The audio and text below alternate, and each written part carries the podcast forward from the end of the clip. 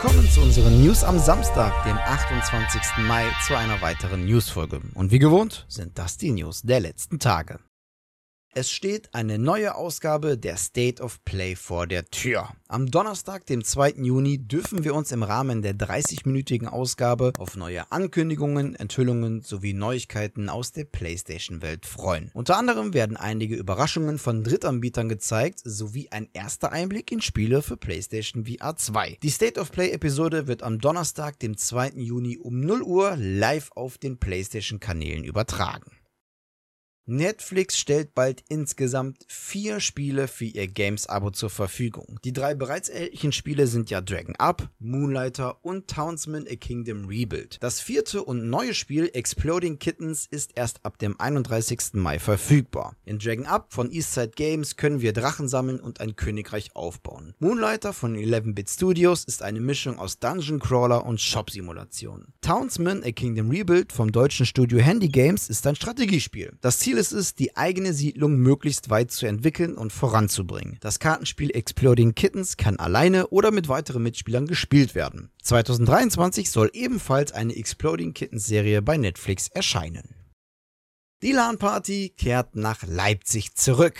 Aber nein, nicht die DreamHack Leipzig kehrt zurück, sondern die Leipziger Messe baut da was komplett eigenes auf. Damit erfüllen die Veranstalter der Leipziger Messe das Versprechen, das man nach dem Vertragsende mit der DreamHack AB verkündete. Vom 14. bis 16. April 2023 soll die Cactus Leipzig 2023 in den Leipziger Messehallen stattfinden und soll genau das alles bieten, was die DreamHack Leipzig mit sich brachte. Mit der Cactus wäre es für die Leipziger Messe der vierte Anlauf in der Gaming Gaming-Branche, nach den Erfolgen der Games Convention, der Games Convention Online und der DreamHack. In Zukunft dürfte es deutlich mehr First-Party-Spiele mit neuen IPs von Sony geben. In einem Investorenbriefing wurde der Erfolg von neuen IPs wie Returnal, Ghost of Tsushima und viele weitere aufgezählt. Und auf Basis diesen Erfolgs wollen die PlayStation Studios nun künftig bis ins Finanzjahr 2025 genauso viel Geld in neue Marken investieren wie in bestehende Franchises. Sony macht also ab jetzt 50-50. 2019 lagen die Ausgaben noch bei rund 77% für bestehende Marken. Dieser Kurswechsel kann durchaus ein Risiko sein, da man ja nie genau sagen kann, wie Gamer auf neue Marken, Ideen, Konzepte und Geschichten reagieren. Bei bestehenden Marken, wie beispielsweise God of War oder Gran Turismo, mit einer bestehenden Community, ist die Reaktion und der Umsatz natürlich einfacher zu berechnen. Zudem gab Sony auch bekannt, dass man ab spätestens 2025 keine First-Party-Spiele mehr auf die PS4 bringen wolle. Konsole. Dafür sollen aber wiederum mehr Titel für PC und auf mobilen Endgeräten erscheinen. Die Hardware-Specs der PlayStation VR 2 sind uns ja schon recht lange bekannt. Doch was bringt uns eine neue Konsolen-Hardware ohne passende Titel?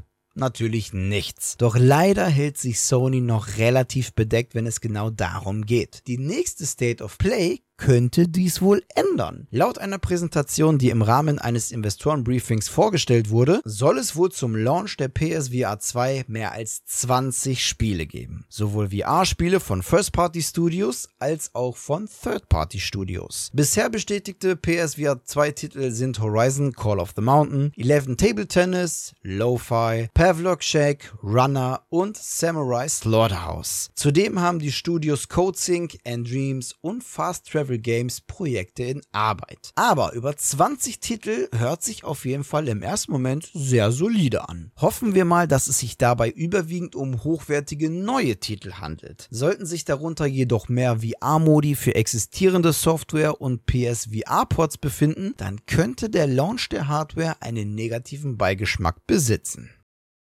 Passend zum deutschen Kinostart von Jurassic World ein neues Zeitalter, am 8. Juni wird es ein neues Expansion Pack für Jurassic World Evolution 2 geben. Am 14. Juni erscheint die Erweiterung Jurassic World Evolution 2 Dominion Biosyn für PC und Konsole. Und wer sich mit dem Jurassic Park und Jurassic World Franchise auskennt, dem wird der Name Biosyn was sagen. Biosyn Genetics ist nämlich der Konkurrent von Ingen und beauftragte ja damals im ersten Jurassic Park Teil, der nebenbei bemerkt 1993 erschien, dem Programmierer Dennis Nedry die DNS-Probenbehälter zu klauen. Und der Initiator Louis Doxon, der zu Beginn des Films zu sehen ist, wird auch in der Erweiterung eine Rolle spielen, nämlich als Leiter von BIOS in Genetics in der neuen Kampagne, die die Erweiterung mit sich bringt. Zudem wird es neue Features, Saurier, Gebäude und Szenarien geben.